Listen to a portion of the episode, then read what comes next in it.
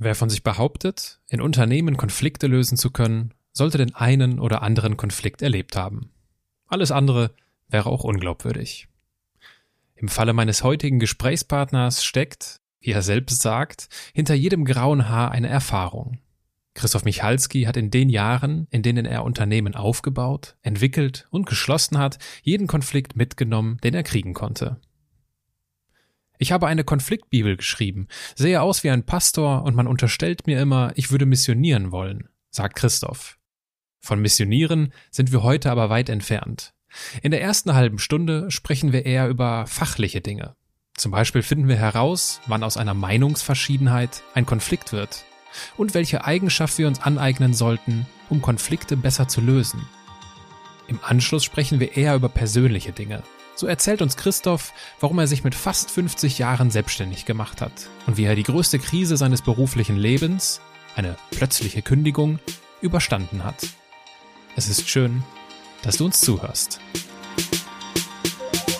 Menschen, die in keine Schublade passen. Geschichten voller biografischer Brüche. Inspiration, um neue Wege zu gehen. Auch Models können Doktor sein. Erfolgsmuster von Andersmachern. Der Podcast mit Wirtschaftswissenschaftler, Model und Berater Dr. Aaron Brückner. Solche Sprüche wie bleib doch mal ganz sachlich. Wenn es hoch hergeht, das kennt man ja aus dem privaten Bereich, die sind echt kontraproduktiv, weil sie ignorieren den emotionalen Anteil am Konflikt. Und ich kann mich noch sehr gut daran erinnern, ich guckte in 80 hasserfüllte Augenpaare, als ich sagte, der Chef ist weg, ich bin jetzt der neue Chef. Dann kam der Hauptgeschäftsführer rein und sagte, Herr Michalski, übergeben Sie mir bitte Ihren Schlüssel, den Laptop und ich geleite Sie jetzt hinaus zum Ausgang. Nehmen Sie Ihre persönlichen Sachen mit und tschüss.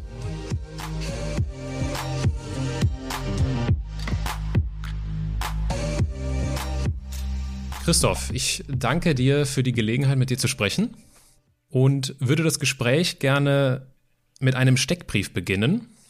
Wenn du bereit bist? Ich bin bereit und freue mich drauf. Danke, Aaron. Dein Name? Christoph Maria Michalski. Dein Alter? 55,5.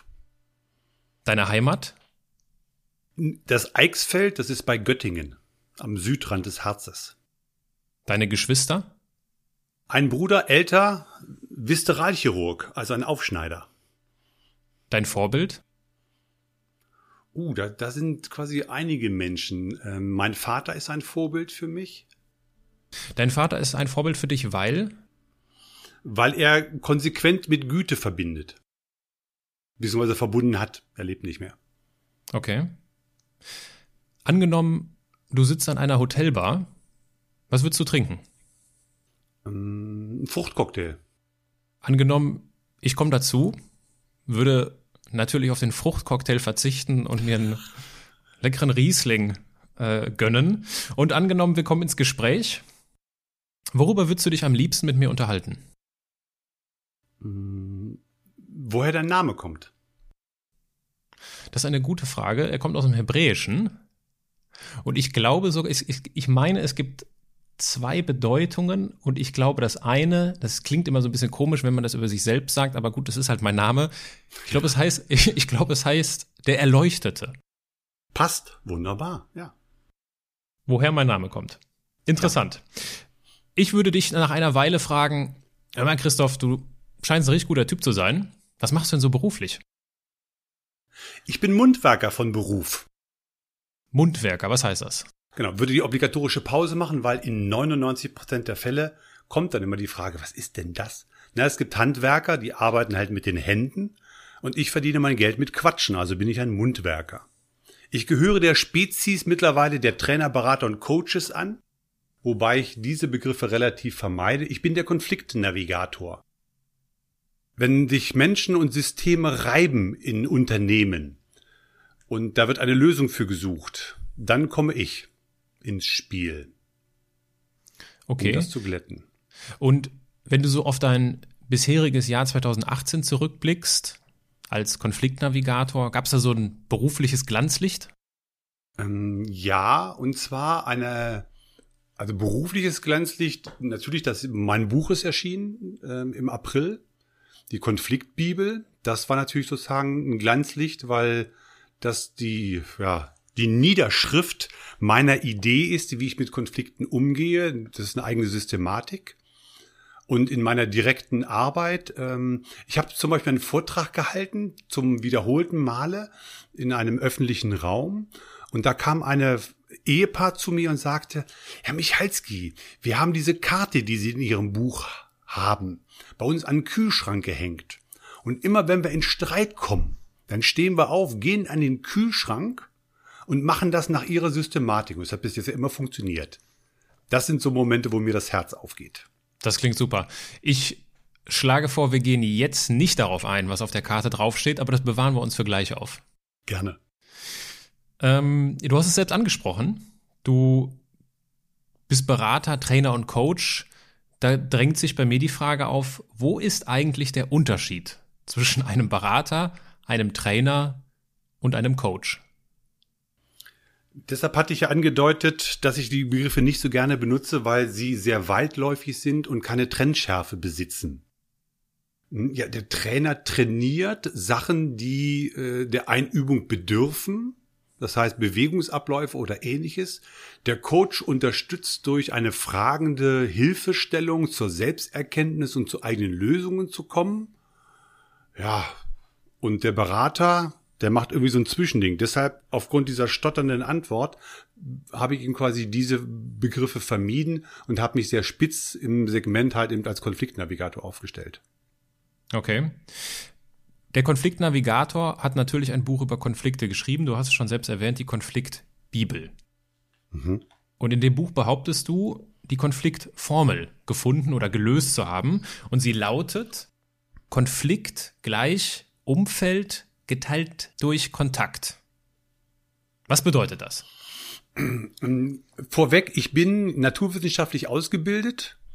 Da liegt natürlich eine Formel nahe, weil sie Wirkzusammenhänge darstellt. Ich habe nicht eine Formel erfunden, wo man Sachen eintippt. Also 150 Gramm Emotion plus 15 Prozent Kontakt ist gleich Konflikt gleich X. Äh, diese Formel zeigt Wirkzusammenhänge auf. Wenn das eine größer wird, wird das andere kleiner. Und welche einzelnen Teile dazu gehören, dass ein Konflikt besteht, beziehungsweise ich einen Konflikt bewältigen kann.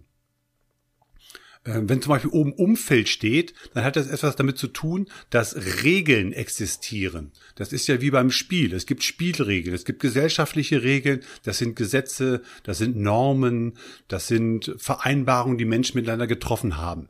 Je größer dieses Umfeld ist, umso größer wird auch natürlich der Konflikt.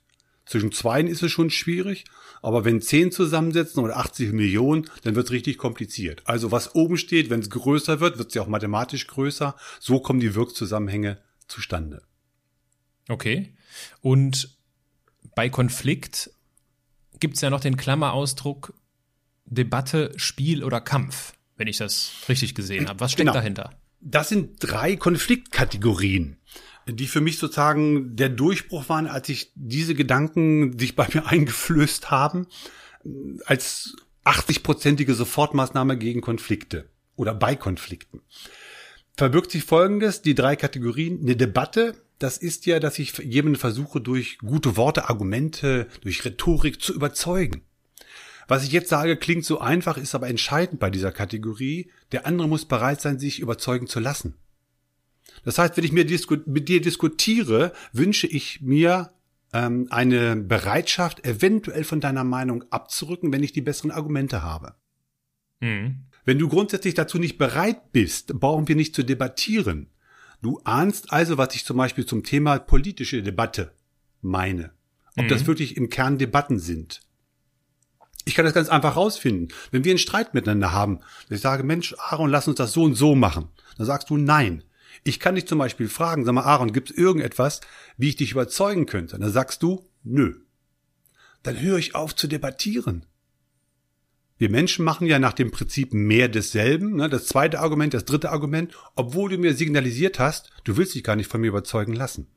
Okay. Also, Debatte ist der erste Punkt, wo wir aufeinander kommen oder uns aneinander reiben. Dann weiß ich, du willst gar nicht mit mir debattieren, dann gehe ich in die zweite Kategorie, das ist das Spiel.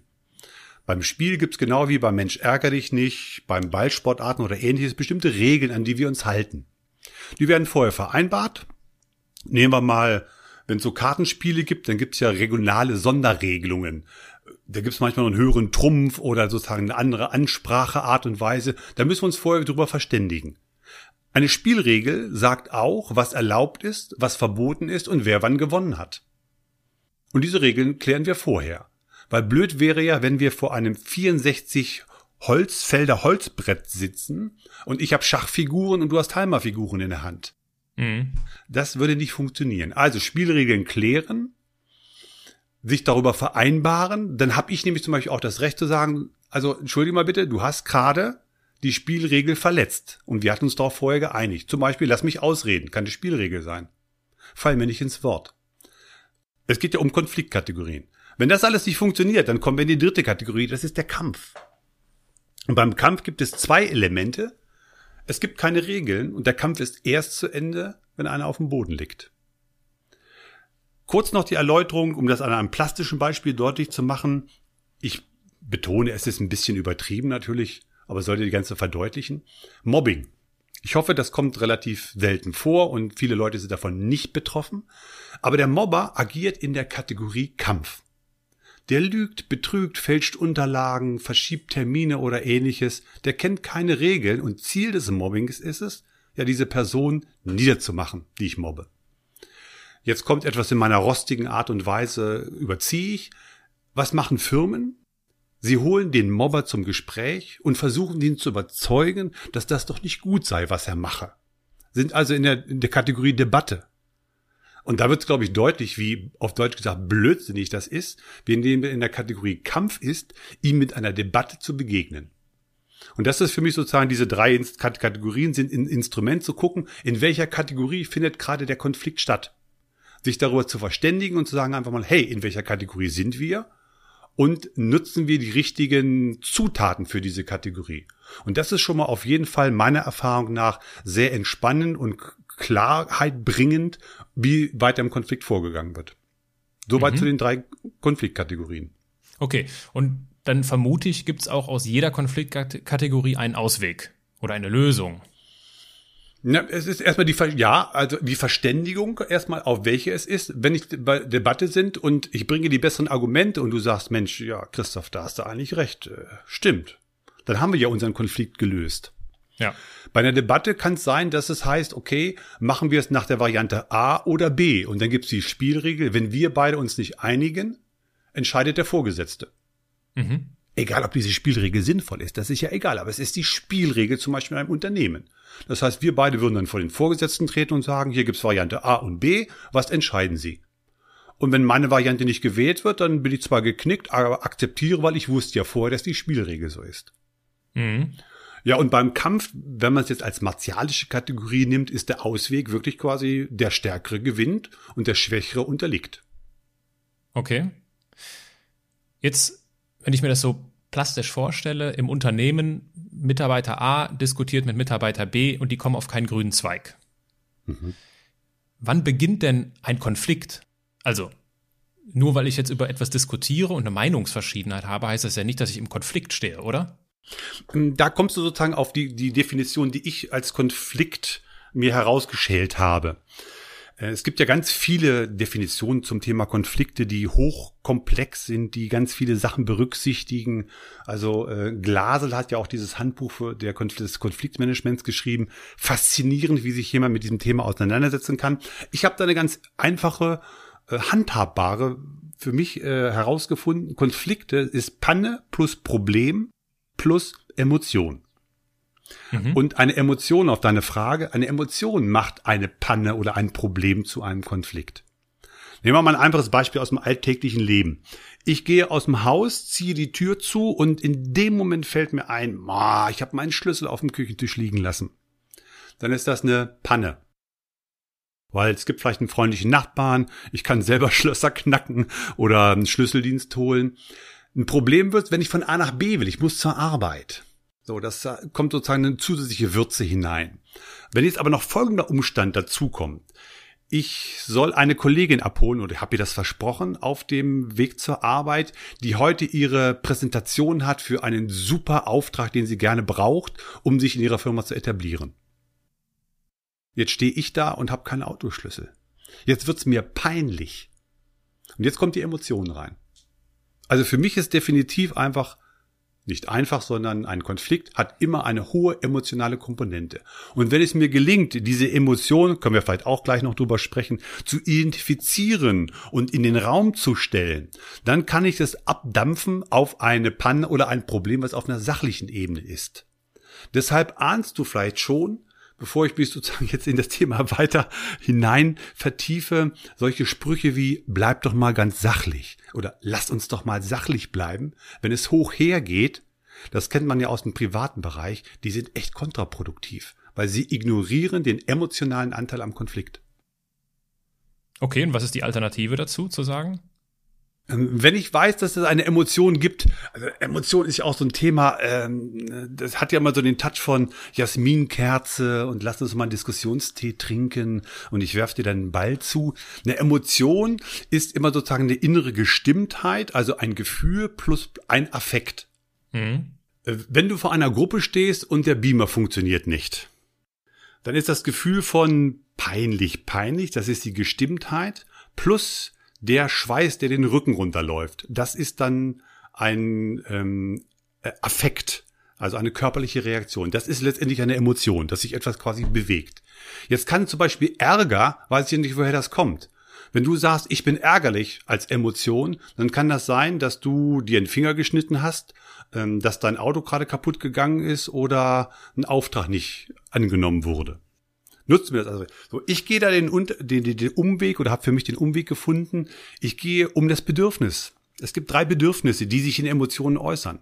Zugehörigkeit, Wachstum und Sicherheit. Also wenn zum Beispiel ich wär, wäre Chef und würde mit einem Mitarbeiter sprechen mm, und ihm wunderbar erzählen, was wir in den nächsten drei, vier Jahren vorhaben, dass wir eine Halle bauen, dass wir eine zusätzliche Abteilung machen, dass wir sozusagen alle nochmal reinhauen müssen. Und dann guckt mich der Mitarbeiter an und ich merke in seinem Gesicht, da läuft irgendwas nicht. Dann könnte ich ihn fragen, was ist denn los?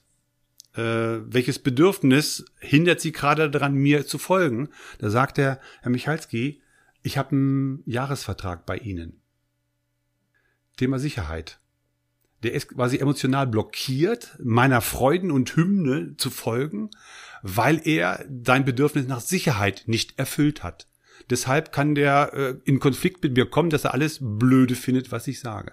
Also kann ich Menschen durchaus, und das traue ich mich mittlerweile auch und auch andere Menschen schon, einfach zu fragen, wenn ich merke, es ist eine Emotion im Spiel, welches quasi Bedürfnis musst du befriedigt haben? Die Wortwahl sollte vielleicht ein bisschen anders sein. Was brauchst du jetzt, damit du quasi mit einer gezügelten Emotion mir zuhören kannst? Ja, ich möchte wissen, dass ich in drei Jahren auch noch in ihrer Firma bin. Dann könnte ich zu ihm sagen, okay, habe ich jetzt gerade nicht dran gedacht. Ich versichere Ihnen, ich entfriste sofort nach diesem Gespräch Ihren Arbeitsvertrag. Und dann macht es plötzlich, pff, da geht nämlich die Luft raus aus der Emotion. Weil er hat sein Thema Sicherheit. Und dann können wir über die sachlichen Dinge weitersprechen. Mhm. Okay. Wo ist denn der Unterschied zwischen Konflikten im Privat- und im Berufsleben? Von meiner Konfliktdefinition gibt es ja keinen.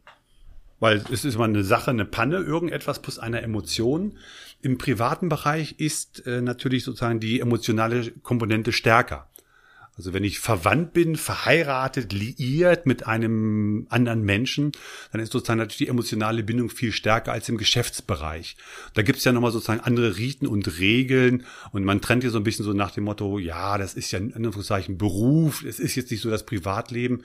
Ich glaube, dass ähm, die, die äh, Kränkungen im emotionalen Bereich im Privaten höher sind und dass die Schauspielerei im Businessbereich zum Thema Emotionen einfach ausgeprägter ist. Das liegt in der Natur der Sache und ist ja auch nicht das Schlechteste. Also wenn wir sozusagen so uns unterhalten würden auf der Arbeit, wie wir es im Privatleben machen, da würde die Wertschöpfungskette schon so ein bisschen vor sich her rasseln. Das ist die Herausforderung unter anderem in Familienunternehmen. Ja. weil dort Familie mit Unternehmen vermischt wird und familiäre Kommunikation wird auch in der Wissenschaft als enthemmte Kommunikation bezeichnet, Ja. weil ich natürlich, wenn ich mit meinem Vater in die Haare komme, ganz anders mit dem diskutiere, aufgrund der Historie, äh, als mit meinem Chef. Deswegen könnte ich mir schon vorstellen, dass das natürlich eine, eine Dimension ist, die im Privatleben das Ganze ein bisschen komplizierter macht, Konflikte zu lösen. Ja, genau, diese emotionale Verbundenheit. Und du hast das wunderbare Beispiel ja des Generationenüberganges quasi dargestellt. Und da wäre dann sozusagen, oder ist meine Unterstützung, ähm, dass ich dann den Menschen quasi diese, diese, diese, ja, Verwobenheit von Emotionen, Rationalität, äh, Debatte, Spiel und Kampf auseinanderdröseln, sodass die immer Klarheit haben, auf welchem ja, Niveau, auf welcher Insel sie gerade unterwegs sind. Und das auch gegenseitig sich artikulieren. Mhm. Okay. Das kann sozusagen dazu beitragen, dass Menschen ähm, einfach mal merken, dass es jetzt gerade der ungünstigste Moment ist, auf einem Thema weiter rumzureiten, weil der andere signalisiert hat, du irgendwie Papa, jetzt haben wir gerade wieder den Fall, ich habe eine Entscheidung getroffen und du nimmst sie zurück. Da braucht man nicht weiterzureden, weil das ist eine emotionale Sache, dass der Sohn wiederholt zurückgepfiffen wurde vom Papa, der versprochen hatte, sich rauszuhalten. Da kannst du nicht diskutieren. Das ist sofortige Pause. Das ist Vertagen. Artikulieren, was gerade passiert ist, und dann einfach eine Pause machen. Mhm. Und sich klar machen, was ist gerade gelaufen. Das sind äh, schmerzhafte Prozesse, die geübt werden können. Ja. Da sind wir wieder beim Trainer. Ja, genau. Äh, Ich würde gerne bei den schmerzhaften Prozessen bleiben. Ich habe äh, letzte Woche mit einem Rechtsanwalt gesprochen, der sich jetzt nach circa 20-jähriger Tätigkeit überlegt, er möchte mal beruflich etwas anderes machen, weil er diese, er ist diese Streitkultur satt. Weil sein Beruf basiert darauf, dass Leute miteinander streiten. Jetzt ist es bei dir, du hast gerade selbst gesagt, das sind ja schmerzhafte Prozesse. Bewegt dich das manchmal auch in ähnlicher Art und Weise, dass du sagst, okay, ich bin hier ständig irgendwie mit Streitereien und mit Konflikten irgendwie zugange. Wirk wie wirkt das auf dich? Bewegt dich das manchmal? Oder berührt dich das manchmal? Ich glaube, das ist das bessere Wort. Es berührt mich immer, weil äh, ich ja sozusagen aufgrund meiner und ähm, wer sozusagen ein Bild mal von mir googelt, sieht ja jedes graue Haar eine Erfahrung. Ich habe da schon einige, ähm, ich solche Situationen sehr gut nachvollziehen kann, sehr häufig. Es bewegt mich also immer. Ich habe mittlerweile jetzt kein dickes Fell, sondern meine Herausforderung ist, und das war ja auch die Triebfeder für mich, mit diesem Thema zu beschäftigen, von dem Coach für alles und jeden auf dieses Thema zu gehen. Ich biete Leuten eine Lösungsmöglichkeit an. Und das ist sozusagen meine Seelenhygiene, die passiert. Weil ich kann es aufnehmen, also ich bin sozusagen alter Kampfsportler wie beim Aikido. Ich kann diese Energie, die gerade da ist, aufnehmen und in eine positive Richtung lenken. Also den Leuten Alternativen bieten. Und das sozusagen, äh, ja, das reinigt dann immer wieder sozusagen mein- meine Seele und da kann ich mein, meine Laune auch mit aufpolieren, dass ich ja Lösungen anbiete. Denn mein quasi Anführungszeichen Spruch ist immer, wenn ich aus einer Firma herausgehe, ist es anders als vorher. Mhm. Also dieses etwas bewirken wollen, das ist für mich schon sehr, sehr wichtig. Lässt sich jeder Konflikt lösen? Nein. Ganz, ganz klares Nein. Das ist, ein, das ist eine Illusion. Nehmen wir mal an, im privaten oder auch gerade bei Kindern und Eltern im beruflichen Kontext. Es gibt bestimmte Kränkungen, die sitzen einfach so tief. Die haben sich so eingegraben in das Gehirn, so richtig, ja, reingefräst, dass Menschen daraus nicht rauskommen können oder auch wollen. Also die Illusion, dass jeder Konflikt lösbar ist. Nein, manchmal ist die Trennung, entweder im beruflichen oder privaten Bereich, die für alle Beteiligten gesündere Alternative. Mhm. Und eine ganz andere Frage, welche Nachteile hätte eine konfliktfreie Welt? Eine konfliktfreie Welt würde sterben. Weil? Klingt jetzt erstmal ein bisschen irritierend, weil das ist so ein Punkt, der mir ich habe eine Konfliktbibel geschrieben, sehe aus wie ein Pastor. Also man unterstellt mir immer, ich würde missionieren wollen. ähm, das ist nur zu einem geringen Teil. Ich bin ja Lehrersohn beidseitig, also dieses etwas ähm, Lehrerhafte, das ist einfach genetisch bedingt. Ähm, Konflikte werden vom Image her äh, meiner Ansicht nach auch ungünstig eingeschätzt. Will ja keiner Konflikte haben. Das ist so zwischen Wurzelbehandlung und Fußpilz. Ne? Äh, eventuell hat's jeder, man gibt es nicht zu. Wir haben wunderbare Vermeidungstechniken, uns aus diesen Themen herauszuhalten. Auf der anderen Seite, wenn, wenn wir mal drüber nachdenken, kurz sinnieren, alle Entwicklungen, alle Erfindungen, Innovationen, zum Beispiel im beruflichen Bereich, sind ja aufgrund von Konflikten entstanden. Weil irgendjemand hat gesagt, mich ärgert, dass man dauernd das so und so machen muss. Gibt es da irgendwie eine andere Lösung? So. Also, wie gesagt, Innovation. Das berühmteste Beispiel, was ich auch gerne nehme, ist Thomas Alva Edison mit der Erfindung der Glühbirne. Wenn den nicht genervt hätte, dass man mit so einer Funzel oder einer Fackel rumläuft, dann hätte er den die Glühbirne erfunden. Und by the way, der ist ja nicht in den Obi-Markt gegangen, hat mal 500 Stück gekauft. Der hat die also in Einzelteilen hergestellt. Also es ist eine unheimlich treibende Kraft, ein Konflikt und die Lösung. Und es gibt auch so eine Übung, wo man Lebenslinien aufzeichnet auf so einem Koordinatensystem. Da kommt wieder der, der Naturwissenschaftler mit der Formel durch. Hm. Geld, Gesundheit, Leben und Glück. Wenn man guckt sozusagen, wo die immer die, die, die Wendepunkte sind, Entwicklungsbooster für Menschen sind meistens, nicht immer, meistens Konflikte. Du hast gerade einen Rechtsanwalt in, äh, ins Spiel gebracht, der sagt, ich habe die Nase voll von dem, was ich gerade mache. Der hat ja einen Konflikt mit sich selber, mit der Umwelt. Und das gibt ihm die Kraft, das gibt ihm die Energie, das gibt ihm die Klarheit zu sagen, so, ich verändere etwas. Und das wird leider immer wieder unterschätzt. Und wenn wir sozusagen diese Triebkraft eines Konfliktes nicht hätten, dann würde die Welt untergehen. Mhm. Welche, welche Eigenschaften sollte ich mir denn aneignen, um Konflikte in Zukunft besser zu lösen? Sprechen.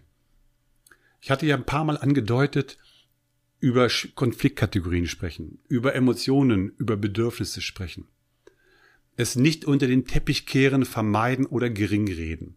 Also die Eigenschaft, und das sind so Worte, die ähm, ich auch ein bisschen schwierig benutze, weil sie auch gerade solche Basswörter sind.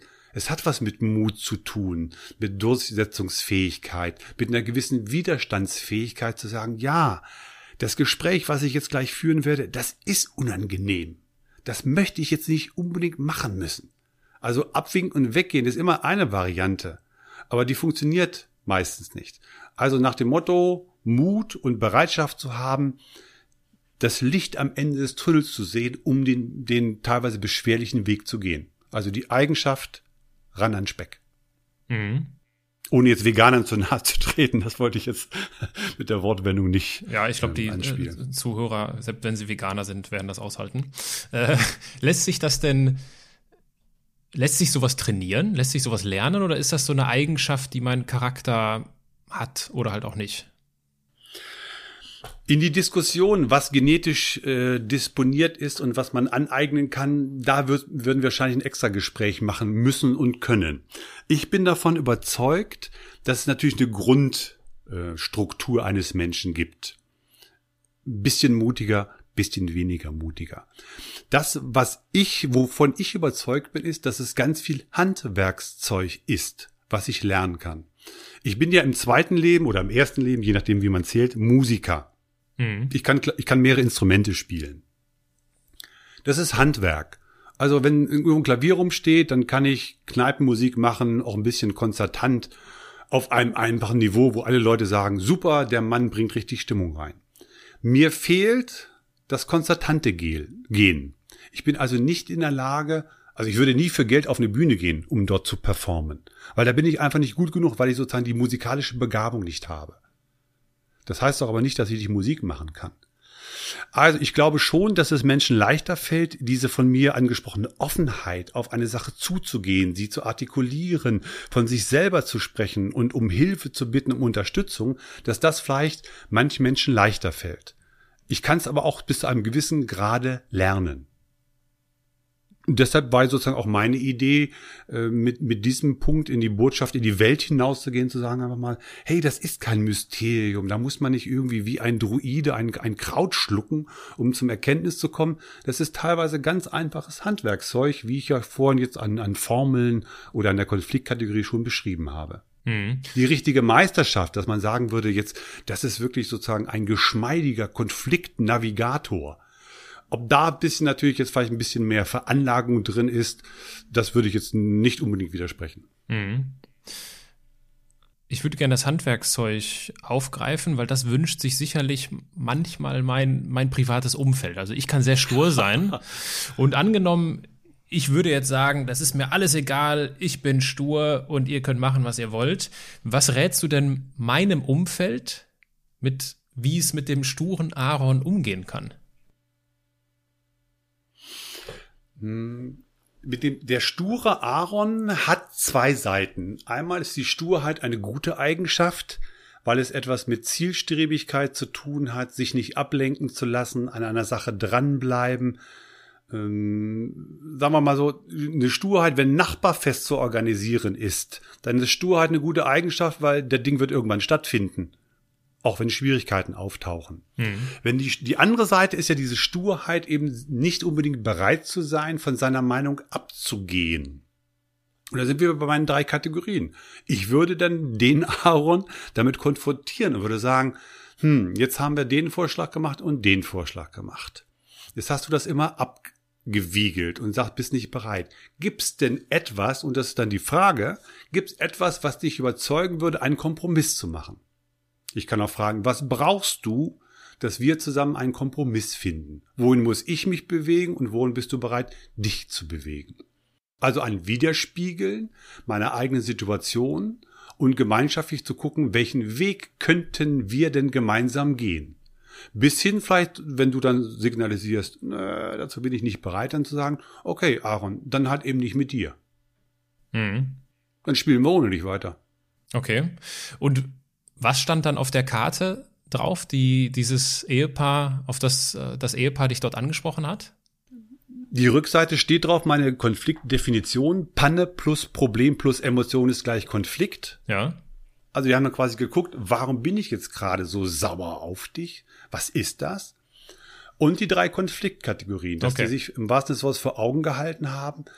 In welcher Kategorie sind wir gerade unterwegs? Wollen wir das? Und ist das zielführend für das, worüber wir gerade sprechen? Also ist das quasi wie so ein Spiegel, den man sich an den Kühlschrank hängen kann. Genau. Und vorne drauf steht auch noch sozusagen, ähm, die Ehe ist eine, ist die Gründung einer Gesellschaft für Konfliktforschung. Und das zaubert meistens ein Lächeln auf die Lippen der Leute, wenn sie schon in diese Karte gehen, so nach dem Motto, ja, wir haben es ja wissentlich gemacht. ja. Genau, was gerade bei dir passiert ist, mit so ein bisschen rostigem Charme und Humor, das Ganze auch auf eine etwas lockere Ebene G zu, nehmen als Grundstimmung, um dann, wenn sie es umdrehen, auf der Rückseite ja Handwerkszeug haben, um das zu bewältigen. Okay.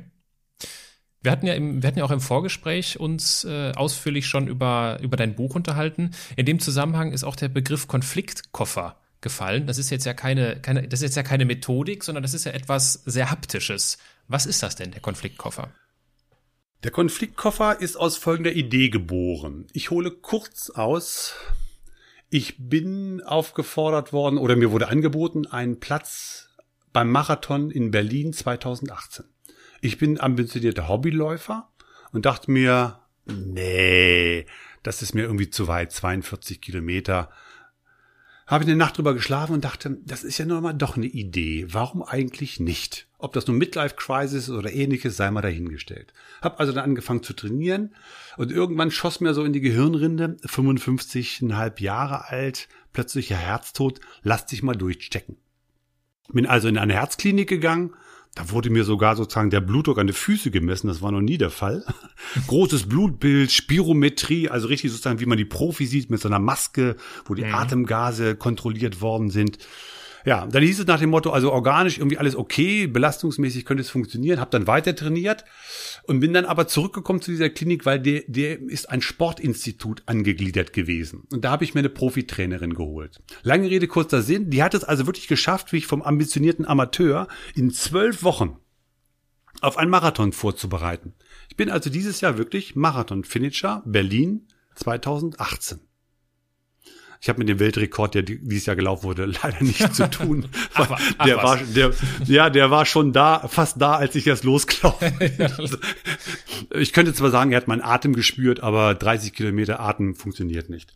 Ähm, Also, das war sozusagen, und das war ein sehr detaillierter Plan, wo ich wirklich genau vorgegeben bekommen habe, wann ich was mit welcher Herzfrequenz in welcher Geschwindigkeit zu laufen habe. Und für mich so das absolut faszinierendste war, und dann komme ich mit der Marathon-Story zu Ende. Ich bin auf die Minute genau die Zeit gelaufen, die von meiner Trainerin prognostiziert war. Mhm. Und da kommen wir so ein bisschen wieder auf dieses na, na, Motto Handwerkzeug. Also ich, ich bin jetzt, Insider werden lächeln, ich bin fünf Stunden zwanzig gelaufen. Mhm.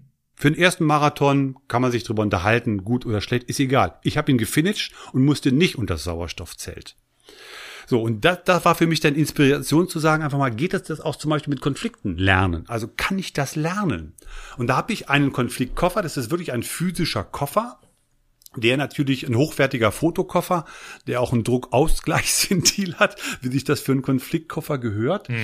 Ähm, und das, das Prinzip ist, du bekommst, oder derjenige, der sich dafür interessiert, bekommt ein zwölf Wochen Intensivtraining mit drei Einheiten a circa eine Stunde pro Woche, wo er die Einzelheiten der Konfliktformel, der Bestandteile dieser Konfliktformel sich erarbeitet anhand von Leitkarten.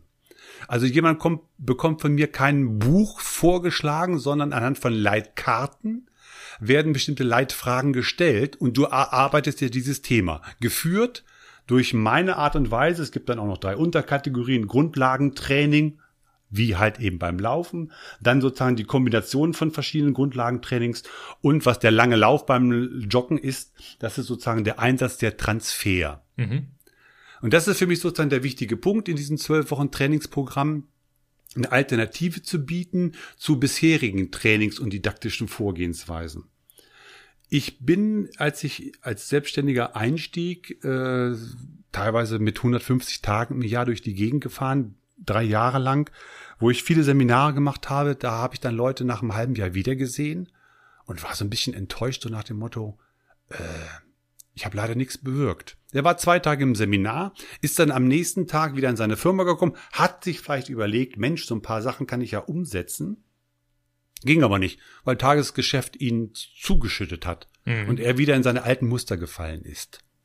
Und da dachte ich mir einfach mal, da gibt's auch eventuell doch bestimmt eine Alternative. Hm, Wobei ich dann gleich auch sage, dieser, diese Idee, die ich jetzt äh, an den Start bringe, hat natürlich etwas zu tun mit für Menschen, die sagen, okay, ähm, ich bin bereit dafür und mit Disziplin, Willen und Kontinuität dran zu arbeiten. Wenn ich in meinem Marathontraining eine Woche ausgesetzt hätte, hätte ich es nicht geschafft. Also die Idee, eine alternative Methodik anzubieten, wo Menschen selbst verantwortlich für sich sagen, okay, ich bin bereit, das für einen gewissen Zeitraum auf mich zu nehmen, mich einem Thema intensiv zu beschäftigen. Mhm. Die können quasi diese, ja, alternative, neue Methodik, sich dem Thema zu nähern, aneignen. In dem Lernprozess ist ja auch Feedback immer wichtig. Ist das irgendwie auch integriert oder eingebaut? Ähm, die, die Möglichkeit gibt es auch quasi, dass es äh, Feedback-Sessions mit mir gibt über ähm, bestimmte quasi Fernmedien, wo ich jetzt keine Werbung für machen möchte, dass also die Rückmeldemöglichkeit, die Fragestunde da ist. Es gibt auch bestimmte Gruppen, wo Sachen diskutiert werden. Natürlich, dass eine Rückmeldung auch möglich ist. Oder wenn jemand sagt, und das war ja, habe ich ja auch so erlebt, ne, meine Trainer hat einmal pro Woche mit mir telefoniert. Die hat mich dann auch motiviert und wenn ich mal ein bisschen down war, zusätzlich wieder angepusht. Und das ist natürlich auch damit drin, weil alleine geht's nicht. Okay. Lass uns die Gelegenheit auch nutzen, um herauszufinden, wie du der geworden bist, der du bist. Du hast es eben schon angesprochen. Du hast ja auch was mit Musik am Hut. Äh, Du warst nicht immer selbstständig unterwegs. Und um dafür die Basis zu legen, unternehmen wir eine kleine Zeitreise in deine Kindheit. Gerne. Da würde ich dir als erste Frage stellen, wer war dann, wer war denn die Heldin oder der Held deiner Kindheit? Oh, Pipi Langstrumpf. Pippi Langstrumpf, warum das denn? Ja, ähm, die Unbekümmertheit, ähm, dass sie gegen Konvention war, natürlich die Stärke, also wer kann schon ein Pferd anheben?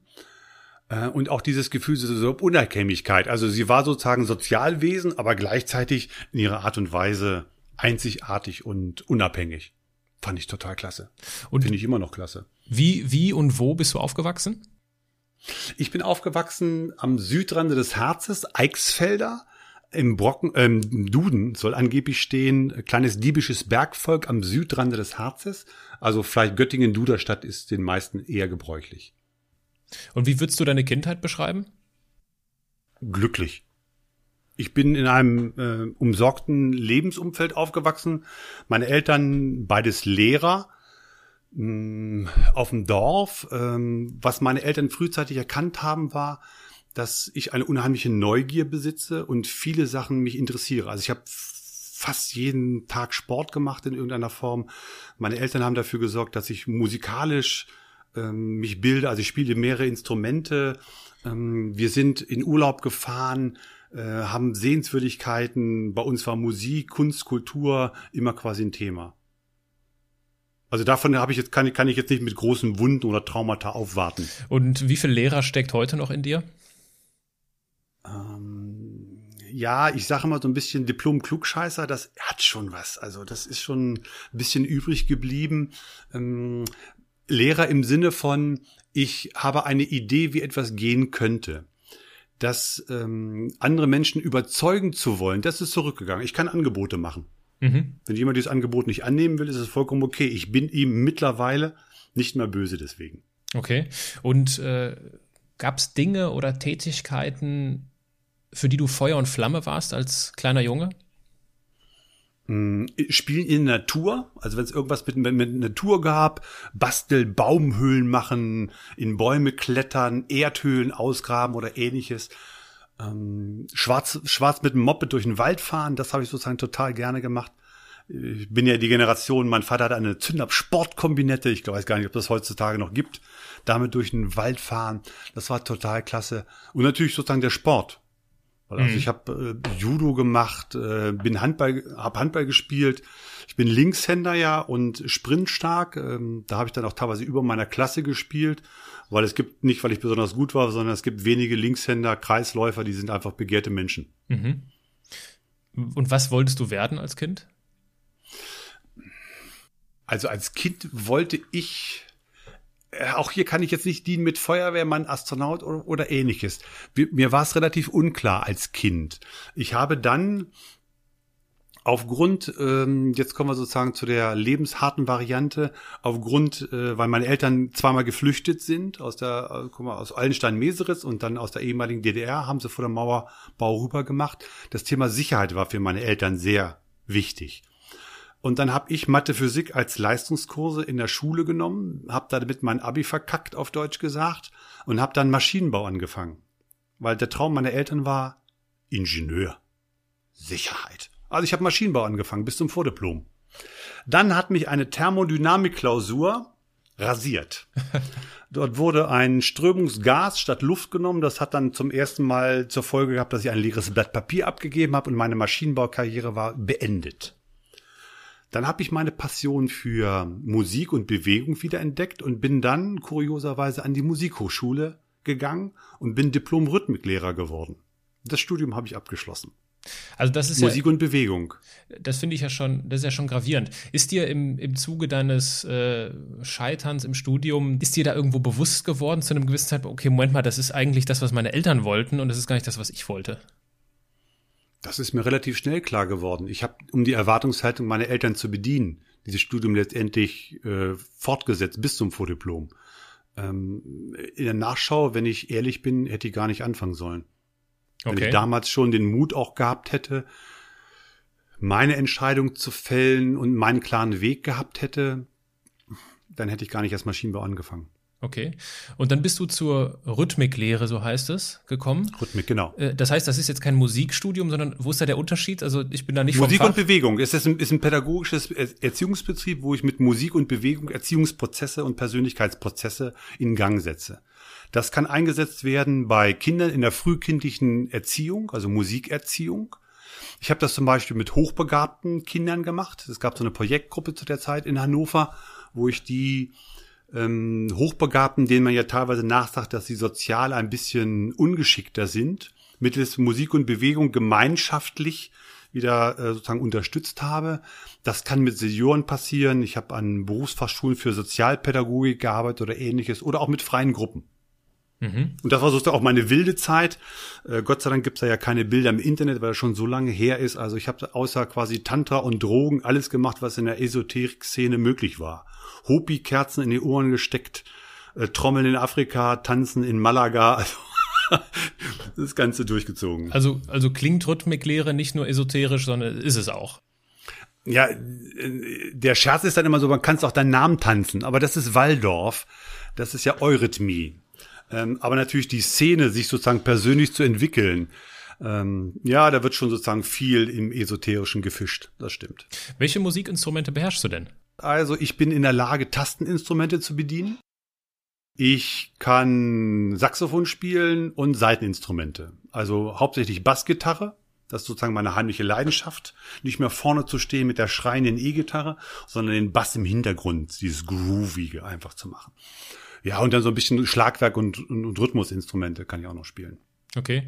Wir haben das Saxophonspielen gemeinsam. Ich habe auch einige Jahre früher Saxophon gespielt. Als ich anfangen wollte, also bei mir ging es darum, Musik war bei uns wichtig in der Erziehung. Äh, das ist, glaube ich, das, was du auch erzählt hast von deinen Eltern. Und als die Entscheidung kam, was ich jetzt für Musik, was ich für ein Musikinstrument lernen möchte, dann wollte ich definitiv was anderes machen als meine Geschwister. Und ja. äh, meine Brüder haben Klavier gespielt, meine große Schwester hat Querflöte gespielt und dann habe ich erst ein Jahr Geige gespielt mit, ich glaube, sechs Jahren. Das hat mir aber überhaupt nicht gefallen. Und dann wollte ich Saxophon spielen.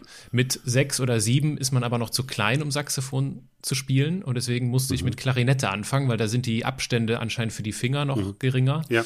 Und dann habe ich vier Jahre Klarinette gespielt und im Anschluss dann nochmal vier Jahre Saxophon und muss ehrlich sagen, also ich praktiziere es nicht mehr und ich vermisse es manchmal ein wenig und äh, ich greife den Impuls, der jetzt gerade in mir ankommt, auf und nehme es mir nochmal vor. Hier kleine fachliche Unterstützung. Es gibt sogenannte Play-Along-CDs. Die nutze ich auch. Das ist also ein Orchester, wo die Saxophonstimme fehlt. Okay. Das heißt, ich mache meine Stereoanlage an, habe dann irgendwie, was weiß ich, Big Band Sound und spiele dann dazu die Melodiestimme. Und das macht natürlich einen irren Spaß, weil du hast das Gefühl, du musizierst ja mit dem Orchester. Das ist auch genau das, was mir immer gefehlt hat. Mir dieses alleine, ich meine, gut, ich hätte mir natürlich die Mühe machen können, mich in einer Band zu engagieren. Da war mir dann irgendwie der Sport wichtiger damals. Mhm. Aber mir, mir, hat genau das gefehlt. So dieses alleine vor sich hintröten. Irgendwie war das. Irgendwann. Genau, da gibt's wie gesagt diese, diese CDs, wo dann wirklich äh, gibt's mittlerweile über Pop, Rock und sonst was, wo ein Orchester im Hintergrund spielt und äh, ja. äh, du kannst dazu live die äh, Saxophon-Melodiestimme spielen. Und das ist irgendwie dann irre, wenn du mal wegen Glenn Miller dann hast, ja, ja. gute Stereoanlage und dann boostest du da richtig raus. Also das ist sozusagen mein, mein auch ähm, mein, mein, mein, mein Seelenfrieden. Wenn ich also wirklich äh, mal sozusagen loslassen möchte und sowas, dann ich kann das sozusagen auch aufgrund der Räumlichkeiten äh, dann irgendwie noch nachts um zehn irgendwie mal so ein, im wahrsten des Wortes, ähm, äh, ein Holzblas-Ding ja. zu betreiben, finde ich total klasse. Also freut mich, wenn ich sozusagen dir einen Impuls geben kann zum Thema ja. diese ausgleichende Kraft der Musik wieder zu ja, genau. beleben. Genau. Wie ging es denn dann für dich nach dem Studium der Rhythmiklehre weiter? Wie alt warst du dann? Vielleicht damit das so zeitlich einordnen können. Also ich habe sozusagen den klassischen Weg mit, mit Abitur. Damals war es noch äh, Bundeswehrzeit. Ich hatte nicht den Mumm zu verweigern. Dann äh, zwei Jahre Maschinenbaustudium. Also ich habe dann sozusagen mit 26, 27 dieses Rhythmikstudium abgeschlossen, habe dann auch ähm, in diesem Beruf wirklich gearbeitet, habe ja schon angedeutet, in welchen Berufsfeldern das auch war und habe noch nebenbei Diplompädagogik Erwachsenenbildung studiert. Okay. Und also ich habe dann zweites Studium draufgesetzt, halb gearbeitet, halb studiert. Okay, und äh, was hast du dann beruflich gemacht? Also wie hat sich das entwickelt, dein beruflicher Weg? Ich bin relativ schnell in die berufliche Bildung gekommen. Und zwar am Anfang war es, ähm, dass ich für ähm, Burda Medien gearbeitet habe, die Computerschulen aufbauen wollten. Ist ja schon ein paar, paar Jahrzehnte her. Bin dann zum Studienkreis gekommen, die auch bundesweit Computerschulen aufgebaut haben. Wenn sich der ein oder andere ältere Zuhörer vielleicht erinnert, es gab mal eine Computerschule Kids und Bits vom Studienkreis. Die habe ich aufgebaut. Ähm, technische Affinität hatte ich, also ich habe auch die technische Umsetzung gemacht, damals noch mit ISDN und äh, mit 30 Disketten irgendwie Windows 3.1 aufspielen. Ja. Und auch den methodischen Teil. Also ich habe quasi die gesamten Lehrpläne für diese Computerschule geschrieben. Das waren zum Schluss 80 Computerschulen in Deutschland, die es gab. Okay. Also schon mal in der, in der Bildung schon auf jeden Fall gewesen. Ähm, bin dann zu einem Bildungsträger gekommen, der berufliche Aus- und Weiterbildung machte, weil ich halt eben Computer mich auskannte. Und das war damals so die Zeit, da wurde alles umgeschult zum Fachinformatiker, Systemelektroniker, der nicht bei drei auf den Bäumen war. Und da ich sowas beherrschte, bin ich dann zu den damals ja noch Arbeitsagenturen Arbeitsämtern, Arbeitsämtern gefahren und habe diese ähm, Umschulungen vorgestellt und dann auch bei der technischen Umsetzung geholfen. Also das, was ich für die Kinder gemacht habe, jetzt für Umschüler gemacht habe. Und in welchem Jahr sind wir dann? Wann war das ungefähr? Ähm, dann sind wir im Jahr sozusagen 94 ungefähr quasi gewesen. Okay. Ja. Und war das dann eine Phase in deinem Leben, wo du gesagt hast, das ist jetzt nicht mehr das, was meine Eltern wollten, sondern das ist ganz bewusst das, was ich machen möchte? Oder war das noch da, nicht so klar? Hm, da kommt quasi das Schicksal zueinander, weil ähm, letztendlich hat mich ja das eine zu dem anderen quasi geführt. Also diese, diesen Ärger und ich hatte wirklich auch tierischen Ärger mit meinen Eltern. Mein Vater hatte damals gesagt, wenn du Musikclown werden möchtest, unterstütze ich dich nicht mehr. Also der konnte diese Entscheidung in keinster Weise nachvollziehen, dass ich von einem Diplom-Ingenieur zu einem Musikclown werden wollte. Und da gab es auch eine schwierige Phase mit meinen, mit meinen Eltern. Aber jetzt sozusagen deutete sich in diesem Lebensbereich schon an, dass es zueinander kommt. Also das Pädagogische mit dem Technischen zusammen und dieses anderen Menschen Unterstützung geben. Also da sozusagen die Gleise, die kurzzeitig mal auseinandergefahren sind, kommen jetzt wieder sozusagen auf einer Weiche zusammen. Und äh, das hast du dann für diesen Bildungsträger gemacht. Genau. Weil ich mit meiner Familie schon mal in Mecklenburg-Vorpommern gewohnt habe, kam dann nach zweieinhalb, drei Jahren das Angebot, eine Niederlassungsleitung, also äh, Chef von einer Firma in Schwerin zu werden. Und äh, ich war ja damals quasi Pädagoge, Musiker, große Klappe, keine Ahnung und war plötzlich Chef von 80 Leuten in der ehemaligen DDR. Und was, äh, wie hast du das bewältigt? Das war einer der schwersten Abschnitte meines Lebens. Da bin ich nämlich schlagartig ergraut weil ich sollte die Altersnachfolge übernehmen, eingearbeitet werden und nach ungefähr drei Monaten kriegte ich den Anruf der Geschäftsführung, Herr Michalski, wir haben gerade den jetzigen Niederlassungsleiter entlassen, Sie sind ab sofort Niederlassungsleiter. Bin Mitte 30. Das war eine ehemalige Betriebsakademie der DDR, die komplett übernommen wurde. Das heißt, die 80 Mitarbeiter waren, kannten sich schon ihr Leben lang. Und dann erfüllte ich natürlich Anführungszeichen, das Klischee, junger Wessi kommt und sägt verdienten Ossi ab. Mhm. Also, aus irgendwelchen Gründen habe ich diese Mitteilung auch selber den Mitarbeitern übermittelt. Zündaussetzer gehabt, also das hat nicht die Geschäftsführung gemacht, sondern ich. Und ich kann mich noch sehr gut dran erinnern, ich guckte in 80 hasserfüllte Augenpaare, als ich sagte, der Chef ist weg, ich bin jetzt der neue Chef. Das riecht nach Konflikt. Das war kein Konflikt, das war eine Katastrophe.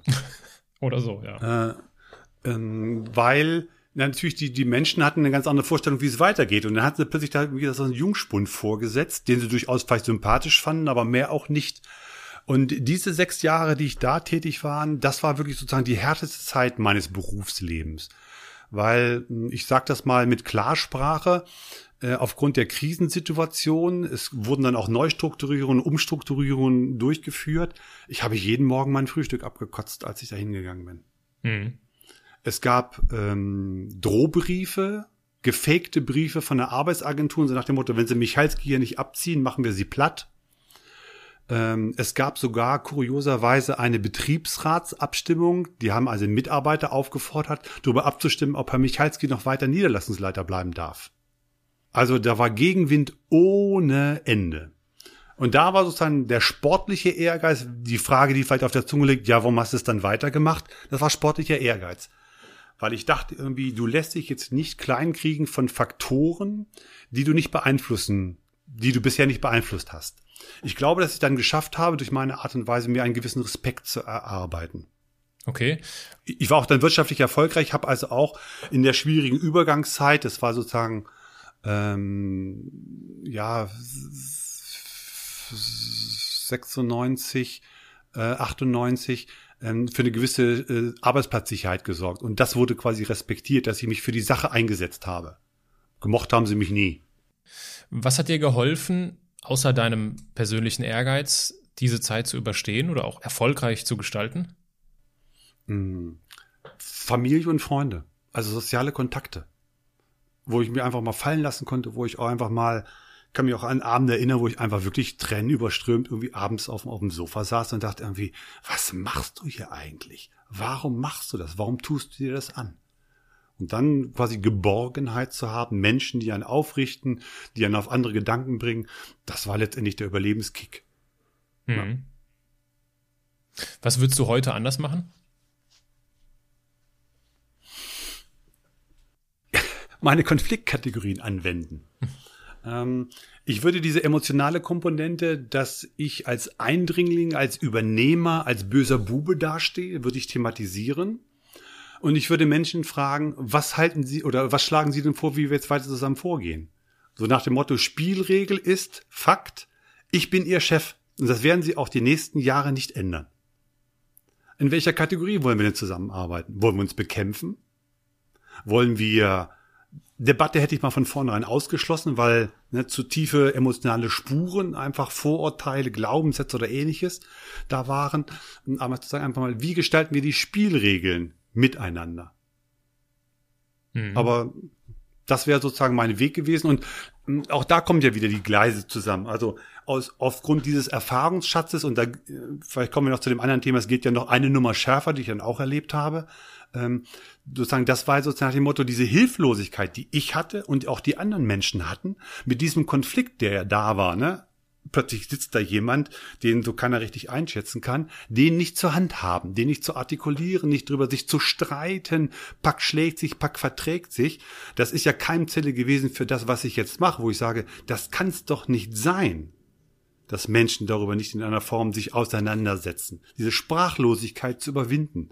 Und das merkte oder merke ich so, das ist eine große Antriebsfeder für mich, für das, was ich jetzt mache. Mhm. Dich hat dann ja wenn ich das richtig verstehe, nach ein paar Jahren dasselbe Schicksal ereilt wie dein Vorgänger, nicht wahr? Hm, bei einer anderen Firma. Ich bin dann aufgestiegen. Ah, okay. Also mein, mein Vater hat dann quasi, war danach dann stolz auf mich, letztendlich, weil es dann aus dem Musikclown plötzlich ein Bereichsgeschäftsführer eines anderen Bildungsträgers wurde. Ich war für 700 Mitarbeiter dann verantwortlich für Norddeutschland und Nordrhein-Westfalen. Also bin quasi Chef von, einem, von Niederlassungsleitern, Schulleitern geworden. Das war dieselbe Firma oder eine, eine Schwesterfirma? Nein, ein, ein, ein, anderer Bildungsträger. Also ich habe nach, nach, nach, nach Schwerin bin ich dann äh, wieder zurückgegangen in die alten Bundesländer und da habe ich dann den Karrieresprung gemacht, dass ich äh, Geschäftsführer eines Bildungsträgers wurde. Okay, und warum hast du die, die Position vorher verlassen? Also war das, wozu abgeworben oder hast du die Schnauze voll oder was war der Grund? Es war schon eine gewisse Ermüdung da, weil sozusagen die richtige, die, die Geborgenheit auch auf der Arbeit, das war einfach klar, dass das nicht funktioniert. Wie gesagt, der Respekt war irgendwie da und es waren miteinander arbeiten. Und dann merkte ich so richtig nach dem Motto, alt möchte da nicht werden. Und dann gab es einen zufälligen Kon Kontakt, äh, dass da, wie gesagt, jemand gesucht würde in dieser Position. Und dann habe ich den Wechsel vollzogen. Wie lange hast du das gemacht? Ich war jetzt sieben, sieben Jahre quasi in Schwerin. Okay, und in dieser Position. Und dann ja. hat dich das äh, Schicksal ereilt und du hast eines Morgens die Nachricht bekommen, du bist raus, richtig? Das war jetzt sozusagen als Geschäftsführer. Ähm, da habe ich sozusagen, habe ich jetzt vielleicht auch nicht richtig zugehört, sieben Jahre in Schwerin und dann bin ich ja ähm, zu dieser Geschäftsführung gekommen. Dort war ich dann vier Jahre. Und dann gab es eine Situation, mh, hm, ich hatte ein Büro in Hamburg und ein Büro in Düsseldorf. Dann hieß es plötzlich, ja, Herr Michalski, wir wollen uns über die Zukunftsperspektiven Ihrer Region unterhalten und finden Sie sich bitte morgens äh, zu dem, dem Zeitpunkt quasi, komme ich in Ihr Büro. Ja, ich habe mich also vorbereitet mit allem drum und dran. Dann kam der Hauptgeschäftsführer rein und sagte, Herr Michalski, übergeben Sie mir bitte Ihren Schlüssel, den Laptop und ich geleite Sie jetzt hinaus zum Ausgang. Nehmen Sie Ihre persönlichen Sachen mit und tschüss ich kann mich an die Situation nur im Nebel erinnern, weil, also im Nachhinein muss ich sagen, wahrscheinlich gab es Anzeichen und ich habe meinen Teil dazu beigetragen, muss man gleich vorweg zu sagen. Aber das hat mir den Boden absolut unter den Füßen weggezogen. Weil ich habe überhaupt damit nicht gerechnet, dass ich von einem Tag auf den anderen, und es gibt wirklich das Bild, das habe ich auch noch vor Augen, ich habe dann einen Bananenkarton gehabt, mit meinen persönlichen Sachen und habe an der Alster gestanden. Mhm. Und war letztendlich, ja, arbeitslos, ohne Aufgabe, äh, also wirklich, einige werden das vielleicht nachvollziehen können, richtig der Boden unter den Füßen weggerissen. Sämtliche Zukunftsperspektiven oder ähnliches weg. Kannst du dich noch dran erinnern, was dir durch den Kopf gegangen ist in dem Moment, wo du da mit deinem Pappkarton stehst an der Alster? Ähm, es war eine Mischung aus ähm, Irritation und einer unbändigen Wut. Ich weiß gar nicht, auf wen eigentlich ich wütend war, aber ich merkte, ich war wahrscheinlich Blutdruck von 180, 190 und war einfach richtig sauer. Also wenn mich da jemand falsch angesprochen hätte, ich glaube, ich wäre wirklich äh, ausgerastet. Was hast du als allererstes danach gemacht? Ähm, ich bin ähm, in meine Wohnung gefahren, die ich in Hamburg hatte und habe mir erstmal ein Zigarillo geraucht. Als, als Nichtraucher? Na, ich war damals Raucher, jetzt bin okay. ich seit, äh, seit über 630 Tagen quasi absolut clean, aber damals noch Zigarillo-Raucher. Habe ich erstmal quasi eine geraucht und ähm, ob das meiner Position angemessen war, weiß ich nicht, aber ich hatte sozusagen, wohnte in einer WG und zufälligerweise war eine von den WG-Menschen quasi da und den habe ich das quasi erzählt und hatte sozusagen jemanden erstmal, wo ich direkt, das war ja sozusagen eine halbe Stunde, nachdem ich da rausgeschmissen wurde, erstmal diese Fassungslosigkeit quasi zu, zu überwinden. Und ich weiß noch irgendwie, ich habe da teilweise rumgestammelt. Äh, das war also, also es war wahrscheinlich wirklich irgendwie so narkotisiert unter Drogen oder irgendwie absolut neben der Spur. Wie, wie fühlt sich das heute für dich an, wenn du daran zurückdenkst? Schmerzlich. Also das ist wie so eine Narbe, die juckt gibt manchmal so, wenn ich noch äh, welche Sachen in die Hand nehme, die mich daran erinnern, wenn ich mit Bildungsträgern davon höre, wenn ich bestimmte Namen quasi lese von Bildungsträgern, die ich damit verbinde. Äh, das gibt immer noch wieder einen Stich, wie so ein Narbengewebe, was schlecht verheilt ist. Das ist also auf jeden Fall immer noch emotional stark besetzt, ja. Und was würdest du jemandem raten, der in einer ähnlichen Situation ist? Du sagst quasi zwei Dinge. Äh, in, in der direkten Art und Weise, äh, wenn es quasi passiert ist, mm, ja, ich hatte schon ein paar Mal auch erwähnt, immer das Gleiche, reden. Kontakte suchen, sich austauschen, einfach äh, mit anderen Menschen in Kontakt gehen, diese Sprach- und Fassungslosigkeit, die dann da ist, einfach zu artikulieren und Menschen zu haben, die einen in den Arm nehmen, ohne jetzt zu sagen, ach, es ist nicht alles so schlimm, wird schon wieder oder ähnliches. Das sind immer solche Nullnummern, da bin ich mittlerweile allergisch gegen. Das ist ja wie, wie Weißbrot, ne? Das ist irgendwie, da ist kein Nährwert drin in solchen Sachen, weil die trösten in keinster Weise. Aber einfach zu spüren, sozusagen, bist quasi nicht ganz allein auf der Welt. Das wäre sozusagen das Akuthilfe. Wenn du keinen hast, dann sucht er sozusagen professionell jemanden, der sich damit auskennt gibt ja genügend Trainer, Berater, Coaches, die in der Lage sind, in solchen Kriseninterventionen zu arbeiten. Oder ein Psychotherapeut oder ein Psychiater. Also ein Fachmann, der damit umgehen kann. Und dann war für mich so äh, die andere Sache, nachdem ich so ein bisschen Luft geschnappt hatte, die Frage, wie gehst du jetzt damit um? Und ich hatte schon ein paar Mal angedeutet, also so eine sportlich-kämpferische Ader habe ich schon. Ich habe mir das dann nicht gefallen lassen. Also ich habe quasi dann dagegen auch arbeitsgerichtlich geklagt habe da irgendwie meinen Status verändern können und sowas. Also wenn man mich herausfordert und jemand versucht sozusagen mir in die Hacken zu gehen, dazu habe ich lang genug auch Sport gemacht. Also ein bisschen pfiffig bin ich auch schon. Das hat dann über zweieinhalb Jahre lang äh, quasi prozessuale äh, Konsequenzen quasi gehabt, die irgendwann aber ich merkte, war dann genug. Weil ich kriegte ja jeden Tag, ich kriegte sieben hilfsweise Kündigungen noch mittlerweile. Jede Woche waren immer ein, zwei Briefe da, dass ich irgendwie was angeblich gemacht hätte, unterschlagen hätte, dass ich irgendwie äh, ähm, äh, ähm, äh, Abrechnungen über Essens oder sowas gefälscht habe oder dass ich das und das gemacht hätte. Irgendwann merkte ich, dass ich keine Kraft mehr habe dazu, das zu machen. Und dann habe ich eingelenkt. Ich habe also auf viel Geld verzichtet, weil ich mir gesagt habe, es passt. Der Hauptgeschäftsführer hatte einen Gerichtsbeschluss, eine Erzwingungshaft musste der antreten, wenn er mich nicht mehr, wenn er mich nicht einstellen würde. Und das war sozusagen der Punkt der Genugtuung für mich, wo ich sagte, okay, alles andere wäre jetzt nur sinnlose Kraftvergeudung. akzeptiere sozusagen ein geringes ähm, Entgelt, eine Entschädigung. Und da habe ich beim Rechtsanwalt gesagt, einfach mal sofort äh, hinschreiben, Auflösung und dann vorbei. Ich wollte sozusagen noch eine gewisse Zeit lang kämpfen. Hm. Aber nicht um jeden Preis und nicht bis zum bittersten Ende, weil das wäre die Kategorie Kampf gewesen. Es kann nur einen Sieger und einen Verlierer geben. Ja.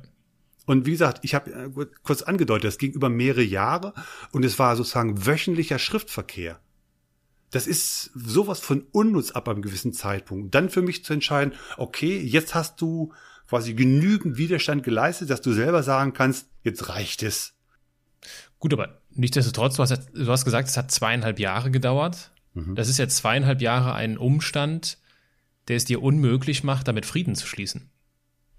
Genau, aber die, diesen, diese zweieinhalb Jahre brauchte ich. Das klingt jetzt vielleicht ein bisschen komisch.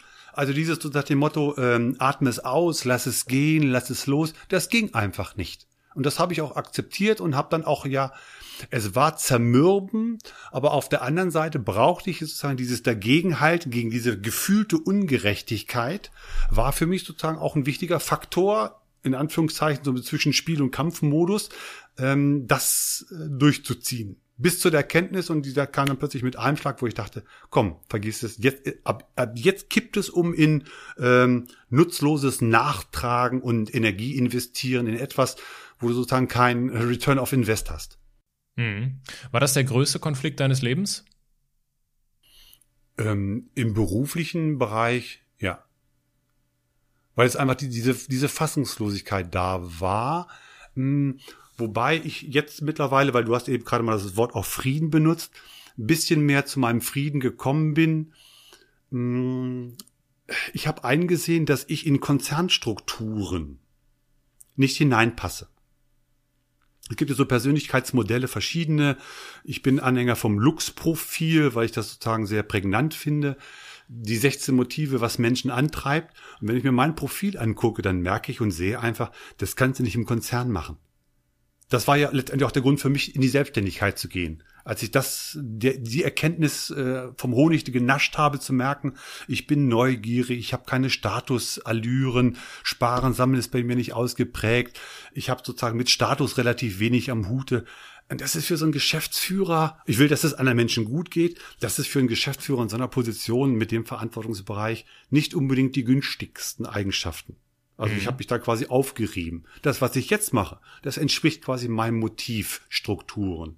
Deshalb, ich hatte es ja ganz zu Anfang angedeutet, ich habe meinen Teil sicherlich dazu beigetragen, habe es nicht verstanden. Und letztendlich waren wir einfach nicht kompatibel. Das war so nach dem Motto, wie so zwei Stecker von einem Ladegerät und, und, und, und was weiß ich, ein USB Mini und USB Normal. Wir haben einfach nicht zueinander gepasst. Wir haben es probiert und hätten es auch sein lassen müssen von Anfang an. Mhm. Okay. Ähm, in welchem Jahr war das? In welchem Jahr ist dir das passiert? Das ist 2008 gewesen. Und dann zweieinhalb Jahre Kampf. Und was hast du, wann ist der Gedanke gereift, okay, äh, ich bewerbe mich jetzt nicht nochmal irgendwo, sondern ich starte jetzt alleine durch? Mm, der Gedanke äh, ist relativ schnell gekommen. Ich war natürlich auf dem Markt begehrt, weil ich ja direkt am Eigentümer war. Das heißt, ich konnte die Zahlen, ich kannte Geschäftsstrategien oder ähnliches. Man hätte mich gerne gehabt, nicht aufgrund jetzt meiner Person, sondern wegen meines Know-hows. Also Angebote gab es durchaus schon. Und dann lernte ich dieses Persönlichkeitsprofil, was ich gerade erwähnt habe, kennen. Und da fiel es mir wie Schuppen aus den Haaren, wo ich mir dachte, irgendwie, vergiss es. Weil du kommst ja wieder in die gleiche Tretmühle. Und ich hatte es ja in Schwerin erlebt, in der Nummer Variante sozusagen A. Dann in der größten Variante B, wo ich dachte, irgendwie, wenn du jetzt noch C antust, dann stirbst du wirklich, dann wird plötzlich ein Herz tot. Lass es mal lieber. Und habe mich entgegen, das war dann ja, da war ich ja schon fast 50, entgegen aller Ratschläge von Freunden, Bekannten, habe ich mich dann eben selbstständig gemacht als Trainer, Berater und Coach. Und wie, wie hast du, wie hast du begonnen? Also, vielleicht ganz pragmatisch gefragt, wie hast du deinen allerersten Kunden gewonnen? Ähm, ich bin, sage ich immer, drei Jahre lang zur Lehrjahre gegangen. Ich habe keinen einzigen Kunden gewonnen. Ich habe mich als Subunternehmer von anderen Akademien und Bildungseinrichtungen verdingt. Ähm, ich habe, mein Begriff, den ich da habe, ist Seminarhärte. Ich habe also wirklich ja 150 Tage teilweise gemacht. mit ungenügendem Briefing, schlechter Vorbereitung, war teilweise auch nur den Teilnehmern ähm, ein, zwei Stunden fachlich voraus. Und ich habe von Argumentationstraining bis Zeitmanagement alles gemacht. Verhandlungstrainings, Führungstraining, emotionale Intelligenz, Empathie, Schnelllesetechniken, Kommunikation, Körpersprache. Ich habe quasi alles gemacht. Äh, das war Präzisionsfusch, weil es natürlich nichts richtig war. Hat aber keinen gestört, mal ganz nebenbei gesagt. Und vor allem hast also, du viel ausprobiert. Du hast viel reinschnuppern können, ne? Das ist wieder sozusagen meine Neugier und da kommen wir wieder Musikpädagoge und Techniker. Den ähm, Master of Science in Informations- und Kommunikationstechnologie, den haben wir bisher unterschlagen. Also ich habe noch 2004 noch ein Studium in Österreich gemacht, zu so einem quasi Master IT-Nerd. Und jetzt kommt, quasi kommt ja immer letztendlich wieder alles zusammen. Also drei Jahre lang Erfahrungen gesammelt und meine persönliche ähm, Idee, was ich machen wollte und wie ich es machen wollte, äh, zu zu festigen. Also ich habe wieder gelernt quasi, und das scheint eines meiner Lebensmerkmale, Motive zu sein, ich muss immer erstmal quasi einen auf die Mütze kriegen. Also ich stürze mich in Sachen quasi naiv rein, finde das total klasse, dann kriege ich den Gong und dann merke ich sozusagen, ah, das war es dann doch nicht. Damit habe ich mittlerweile auch meinen Frieden geschlossen, dass sozusagen so mein Leben scheinbar verläuft. Und nach diesen drei Jahren wusste ich dann, okay, äh, Trainer, Berater, Coach ist das Richtige. Und dann habe ich mir sozusagen mein Spezialgebiet gesucht. Da habe ich mir einen Profi geholt, einen Personalbrander, wie das ja heutzutage heißt, also einen Markenbildner für, für Menschen. Und über die gemeinsame Arbeit kam man draußen Konflikte. Das ist quasi mein Thema. Und wer den jetzt das quasi gehört hat, der ahnt, ja natürlich, konnte quasi nichts anderes werden als Konfliktnavigator. Mhm. Ähm, dann habe ich mich sozusagen ein Jahr lang Art Sabbatical gemacht, also nur das verdient, was ich brauche zum, zum, zum Leben und habe mich in dieses Thema wirklich eingearbeitet. Habe also, ich behaupte mal, als einer der wenigen, der fast alles zu diesem Thema gelesen hat. Um dann die Erkenntnis zu kriegen, es gibt kein System so richtig, das zur Hand haben. So, und dann kommt wieder quasi der Naturwissenschaftler durch nach dem Motto, wenn es das nicht gibt, dann muss ich halt selber erfinden. Mhm. So, und dann, das war sozusagen die Geburtsstunde dieser Konfliktsystematik, die ich entwickelt habe. Und mittlerweile bin ich jetzt über, weil es über Empfehlungsmarketing natürlich ganz viel geht, gehe ich in Firmen rein und das sind sozusagen dann meine liebsten Firmen, wenn Leute sagen, Herr Michalski, wir hatten schon drei Coaches da und vier Mediatoren. Es hat nicht funktioniert. Jetzt haben Sie eine Bibel geschrieben. Das klingt ja sehr vollmundig, wenn Sie so etwas behaupten, ne, eine Bibel zu schreiben. Jetzt probieren Sie das mal. Das ist das sozusagen, wo ich denke, genau. Hier bin ich richtig, denkst du wahrscheinlich dann, ne? hier bin ich, hier, ja, hier bin ich richtig mit meinem, was ich erlebt, erlitten, durchlebt, äh, mir erarbeitet habe oder ähnliches. Eine gewisse persönliche Souveränität auch, weil ich schon viel erlebt habe, ähm, kann ich, glaube ich, sehr viel bewirken in Firmen. Ja. Mhm.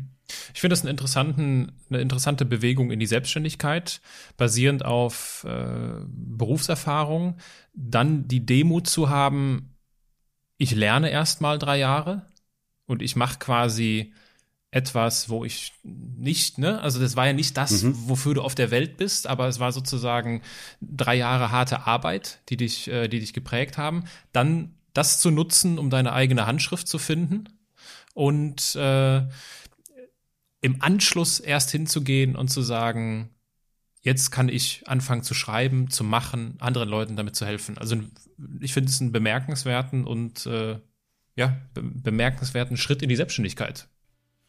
Ja, äh, der, der Weg musste scheinbar so sein und das ist sozusagen auch eine teilweise meine ein Bestandteil meines Erfolgsrezeptes, diese berühmt-berüchtigte Authentizität.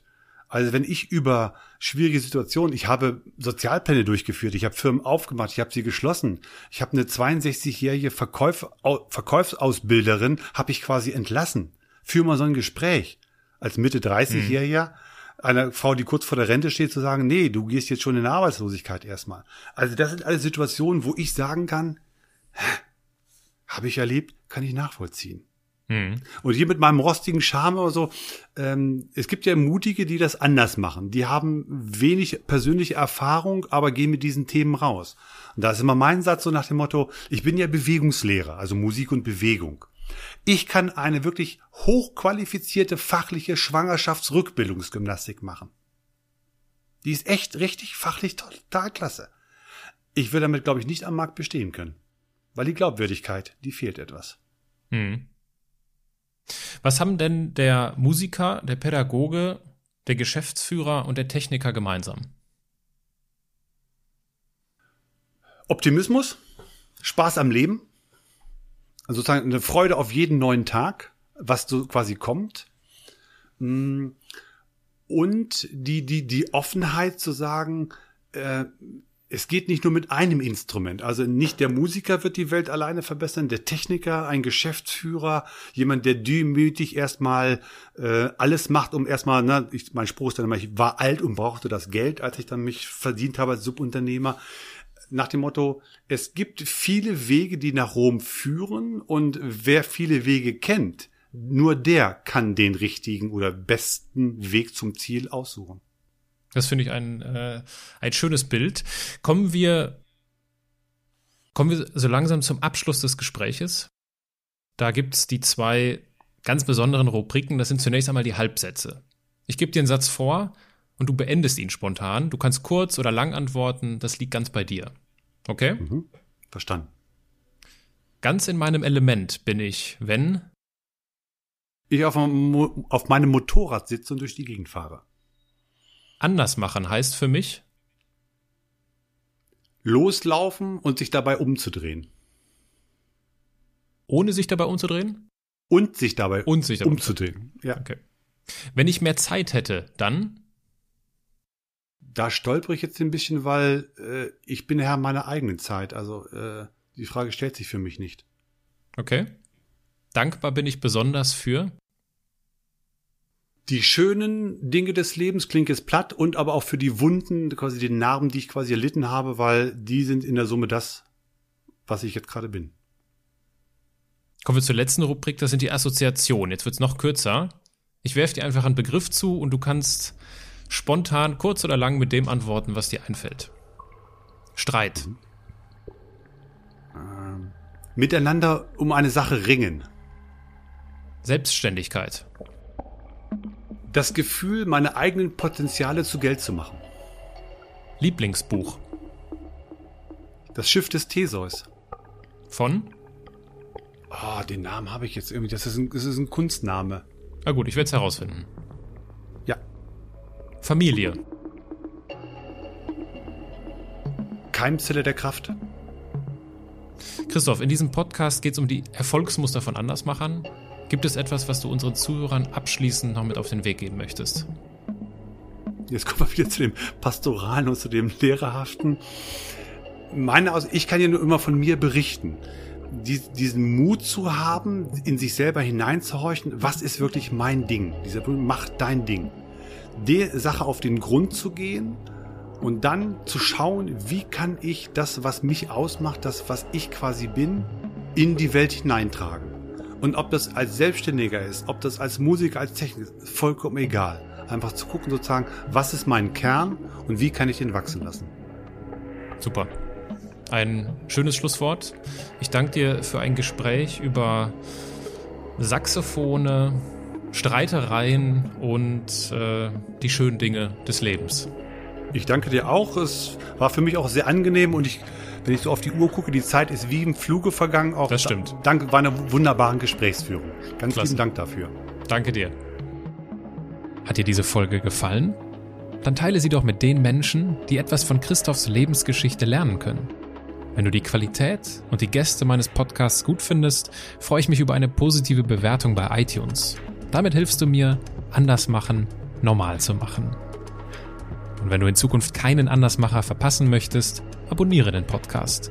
Folge mir auf Instagram oder adde mich auf LinkedIn. Bis nächsten Sonntag, dein Aaron.